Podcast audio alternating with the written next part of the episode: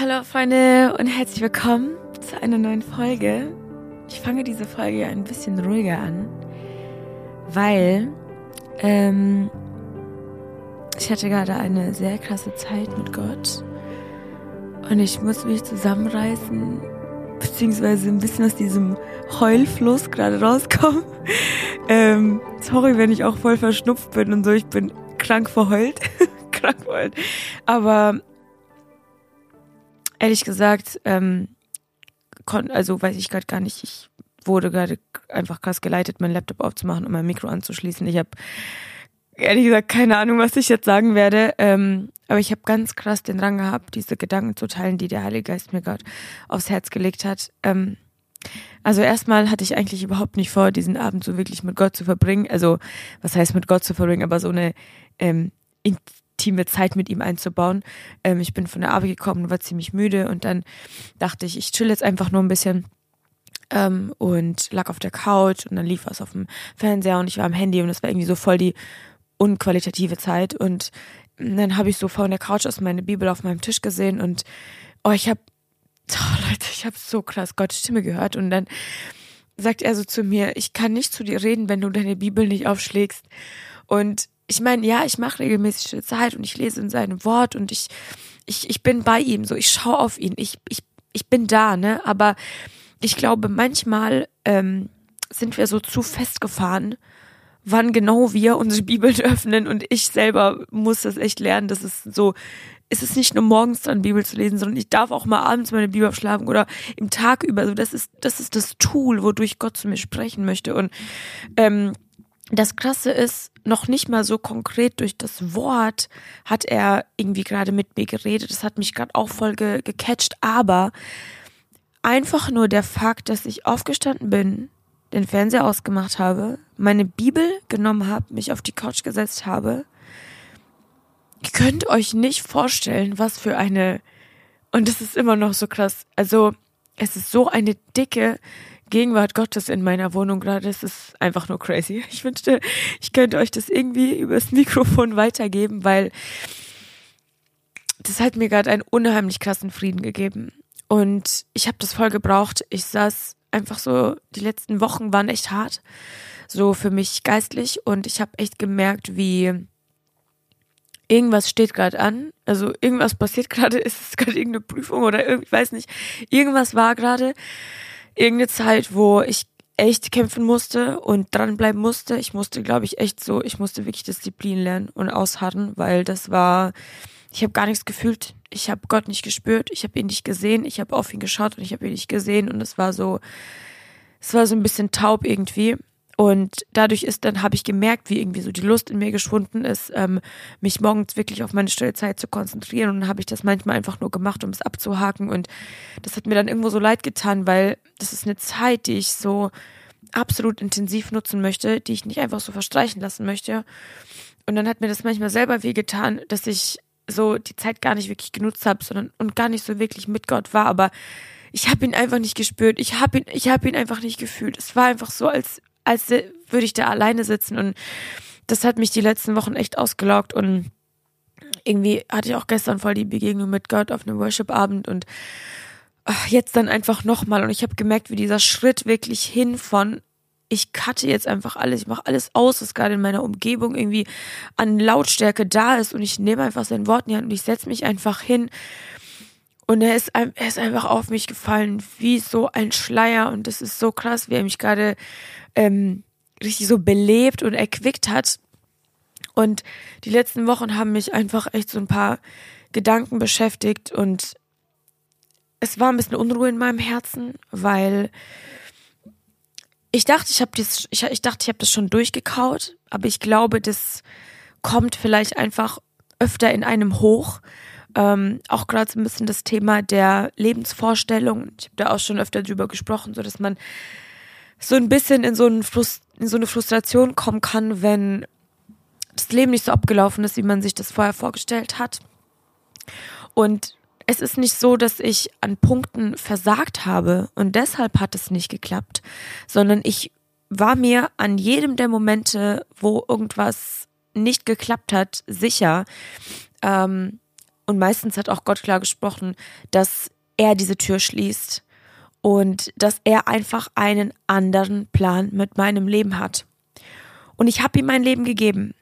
Ich habe ihm gesagt, du hast die Erlaubnis, du ich ähm, habe keine, ich möchte keinen Anspruch mehr auf mein eigenes Leben haben. Ich möchte keinen Anspruch mehr äh, haben darauf, dass ich ein Leben haben möchte mit irgendwie einer krassen Karriere oder einem krassen Abschluss oder irgendwie total krassen Finanzen und Geld und was weiß ich was. Ähm, und ich habe ihm das hingelegt und es lag da und wisst ihr, ich habe ähm, so von ihm gehört, dass er mir gerade so gesagt hat, so okay, du hast mir, du hast mir Isaac hingelegt, aber du musst ihn da liegen lassen. Du musst ihn da auf dem Altar liegen lassen. Du kannst ihn mir nicht für fünf Minuten hinlegen und ihn dann wieder nehmen und sagen, ah nee, warte mal, ist ähm, doch nicht. Und ich merke, wie mich das manchmal einholt. Ähm, dass ich keinen Erfolg in meinem Leben, men äh, menschlich gesehen, keinen Erfolg in meinem Leben verspüre. Und ich, ich weiß zu 100 Prozent, dass geistig gesehen so ein krasser Erfolg in meinem Leben da ist und dass Gott unheimlich krass durch mein Leben wirkt. Ich weiß, ich, ich darf das wissen und ich darf wirklich daraus meine, meine Kraft schöpfen und auch meine, meine, mein Ziel und meine Motivation für mein Leben. Aber wisst ihr, manchmal, ähm, greift einen der Teufel genau in diesen schwachen Momenten an, ja, da wo er dann so den Finger in die Wunde legt und sagt, ha, hat's doch nicht so geklappt, wie du es dir vorgestellt hast. Ha, du bist immer noch alleine. Ha, du hast keine Ausbildung, du hast kein Studium, du hast keinen Abschluss, du hast ähm, nicht super viel Geld, worauf du fallen kannst, wenn mal irgendwas ist, so. Und das, hat es ein bisschen an mir gezerrt in den letzten Wochen und das habe ich voll gemerkt. Und dann waren so viele Fragen in meinem Kopf, auch so existenzielle Fragen in die Zukunft. Was soll ich mit meinem Leben anfangen? Wie soll es weitergehen? Möchte ich irgendwelche karrieretechnisch irgendwelche Dinge planen oder irgendwie mehr rein investieren oder irgendwie Wege suchen, wie ich ähm, ja mir was aufbauen kann und so. Und die ganzen Gedanken kamen so in meinem Kopf und ich bin dankbar für das, was ich tun darf, ähm, auch mit meinem Job und mit meiner Nebentätigkeit und so. Aber ich habe auch gestern hat Gott ganz klar durch, ähm, auf dem Worship-Abend durch eine Person durch mir, zu mir gesprochen und hat ganz klar gesagt, ich werde dich brauchen. Ich, ich brauche dich. Ich werde dich brauchen. Ich werde dich gebrauchen. Hör auf, dir dein Leben wieder anders auszumalen, als ich es tue. Die Leinwand ist noch nicht fertig. So, ich, du bist zu ungeduldig. Die Leinwand ist noch nicht fertig. Dieses Gemälde, was du da siehst, du siehst, dass es noch nicht fertig ist und du hast wieder den Drang, es selber fertig zu malen. Lass mich malen. Und ich habe so richtig, ich habe so ähm, mich an den Moment zurückerinnert. Das war auch krass, wo ähm, ich hatte ja, als ich das zweite Mal ein Studium angefangen habe, das war ein ähm, neben, also berufsbegleitendes Studium, ähm, habe ich in der Abendschule gemacht und das habe ich ein Semester lang gemacht. Und dann kam ich wieder, wie beim ersten Mal, an den Punkt, wo ich so einen Unfrieden damit hatte und so eine Panik. Sorry. Ähm, und es hat mich so beunruhigt, weil ich wusste so, oh, irgendwas, irgendwas stimmt nicht so. Wieso kann ich nicht einfach voll dahinter stehen? Wieso kann ich nicht so Bock auf dieses Studium haben? Wieso kann ich nicht das einfach mal durchziehen? Wieso sehe ich da kein Ziel? Wieso sehe ich da kein, kein Weg? Wieso, wieso geht's nicht voran? So, ich weiß, dass ich nicht dumm bin, so. Ich, ich weiß das. Ich weiß, dass Gott mir wirklich viele Talente geschenkt hat in sehr vielen Bereichen. Ich weiß, dass ich super kreativ bin. Ich könnte echt einiges starten, so, ne? Und das ist auch, glaube ich, das, was mich dann voll oft einholt. So, du kannst doch, du hast doch, wieso machst du nichts damit, ne? Und jedes Mal aufs Neue zu sagen, Gott wird das gebrauchen. Du musst das nicht selber tun. Und ich sage euch auch, der Druck von außen ist nicht einfach. Der sowohl gesellschaftliche Druck als auch der Druck von den Leuten in deinem Leben oder auch Verwandten oder was weiß ich was kommen immer mal gerne irgendwelche Sätze und du denkst dir dann so, ich weiß, wie das von außen aussehen mag, so, ne, dass ich es zu nichts gebracht habe und so. Aber ich habe mein Leben Gott hingegeben. Und das nicht, weil ich keinen Bock habe, irgendwas anderes zu machen, sondern weil ich mich dazu entschieden habe, loszulassen von meinen eigenen Vorstellungen und meinen eigenen Zielen. Ich könnte, wenn ich wollen würde, jetzt alles umkrempeln und in eine ganz andere Richtung gehen. Und ich würde es ich würd's auch durchziehen. Ähm, aber ich weiß, dass ich Gott ein Versprechen gegeben habe und das war vor drei, vier Jahren ungefähr. Ähm, da war ich an diesem Punkt, wie gesagt, mit dem Studium. Und ich weiß noch, es war entweder nachts oder es war auf jeden Fall schon spät abends. Und ich kann mich noch erinnern, wie ich in meinem Bad, es war alles dunkel in meiner Wohnung. Ich war, ich glaube, das war auch eine Phase, wo ich mit Depressionen noch gekämpft habe. Ähm, und ich war auf meinem Fußboden in meinem Bad und habe aus meinem Dachfenster rausgeschaut und hat gerade so der Mond reingeschienen. Äh, ich erinnere mich noch, als wäre es gestern gewesen, voll krass. Und dann ähm, habe ich so rausgeschaut und ich habe so krank heftig Gottes Stimme gespürt, also gehört, ganz, ganz, ganz deutlich. Und es, also ich stand vor der, vor der Entscheidung, ob ich das Studium weitermache oder nicht. Ähm, weil ich einfach, wie, wie gesagt, keinen Frieden damit habe, hatte. Ähm, und ich stand auf meinen Knien und ich höre, wie er mich fragt, bist du bereit, mir dein Liebstes hinzugeben? Und ich habe direkt an die ähm, Stelle von Abraham und Isaac gedacht. Und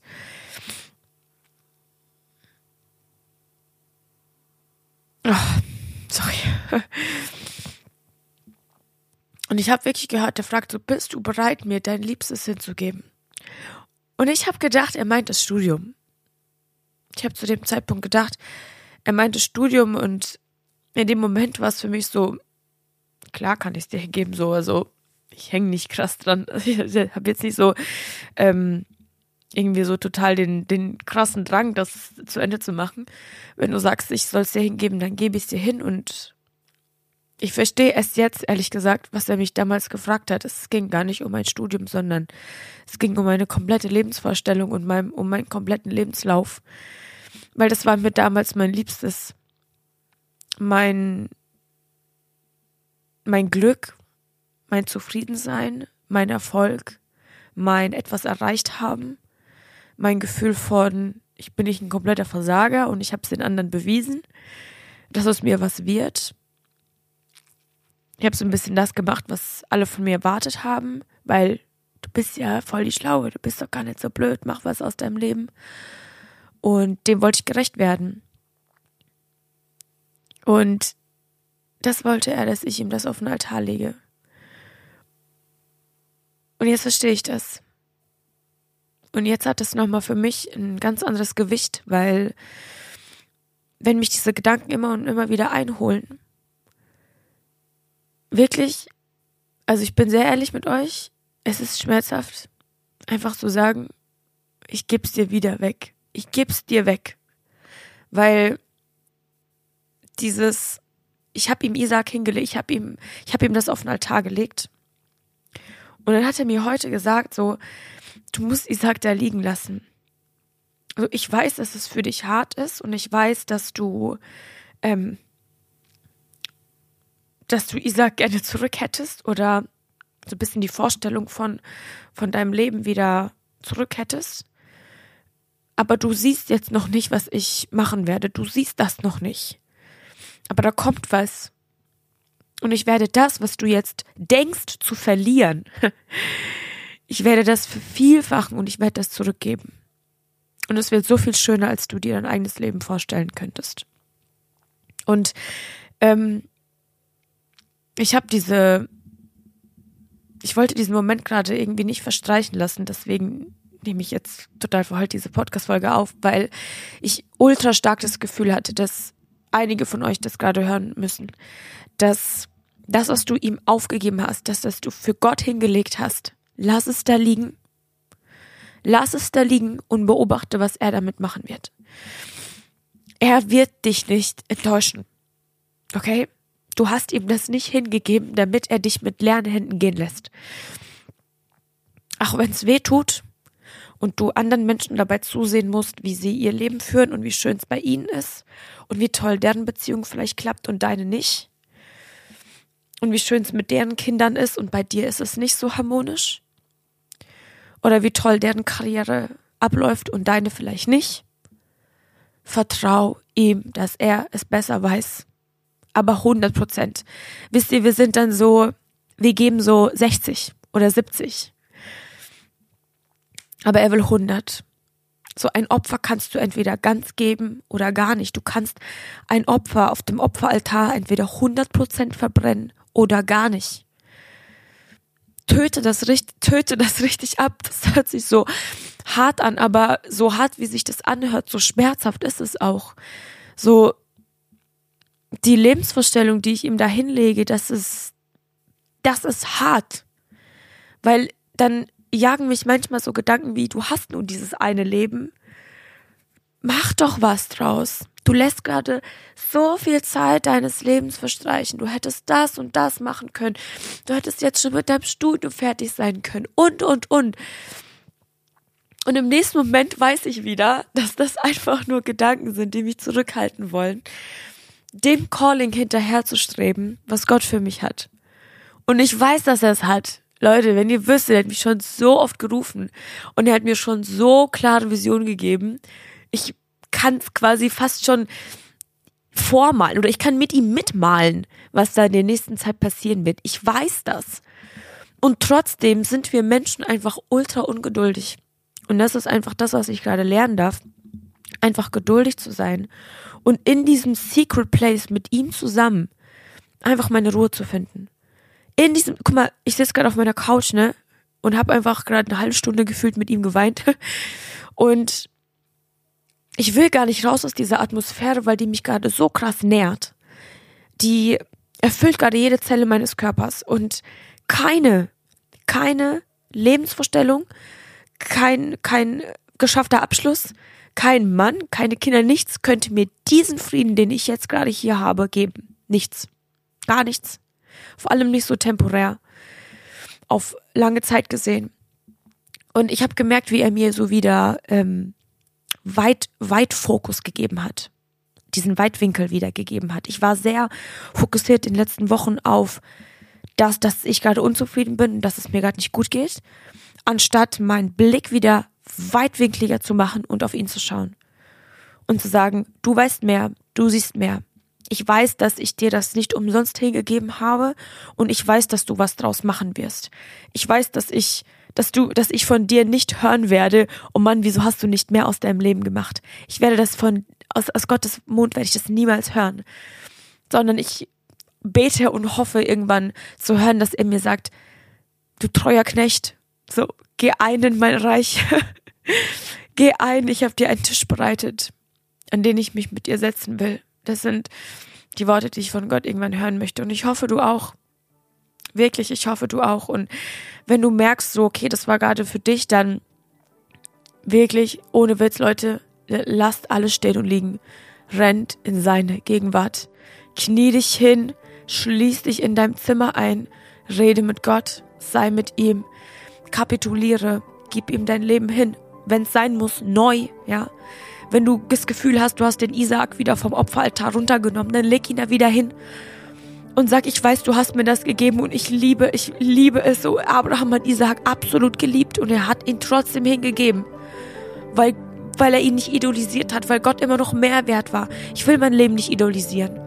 Ich will mein Leben nicht idolisieren, sondern Gott soll mir immer noch wichtiger sein als mein Leben und meine Lebensvorstellung. Ich will ihn damit ehren, dass ich ihm alles hingegeben habe weil er mir so viel mehr wert ist als mein eigenes Leben. Und ich hoffe, dass ich dich vielleicht irgendwie mit diesem ähm, Intimate Moment, den ich gerade mit Jesus haben darf, dass ich dich ein bisschen damit inspirieren durfte und vielleicht auch in seine Gegenwart bewegen durfte. Weil Leute, das ist der schönste und sicherste Ort, in dem wir sein können. Wirklich der friedvollste Ort. Du wirst niemals an einem Ort sein, der dir mehr Frieden gibt als in seiner Gegenwart, als in seinen Armen. Deswegen, ich hoffe, dass dich das inspiriert hat und ermutigt hat. Und ich möchte euch segnen und sage bis zum nächsten Mal.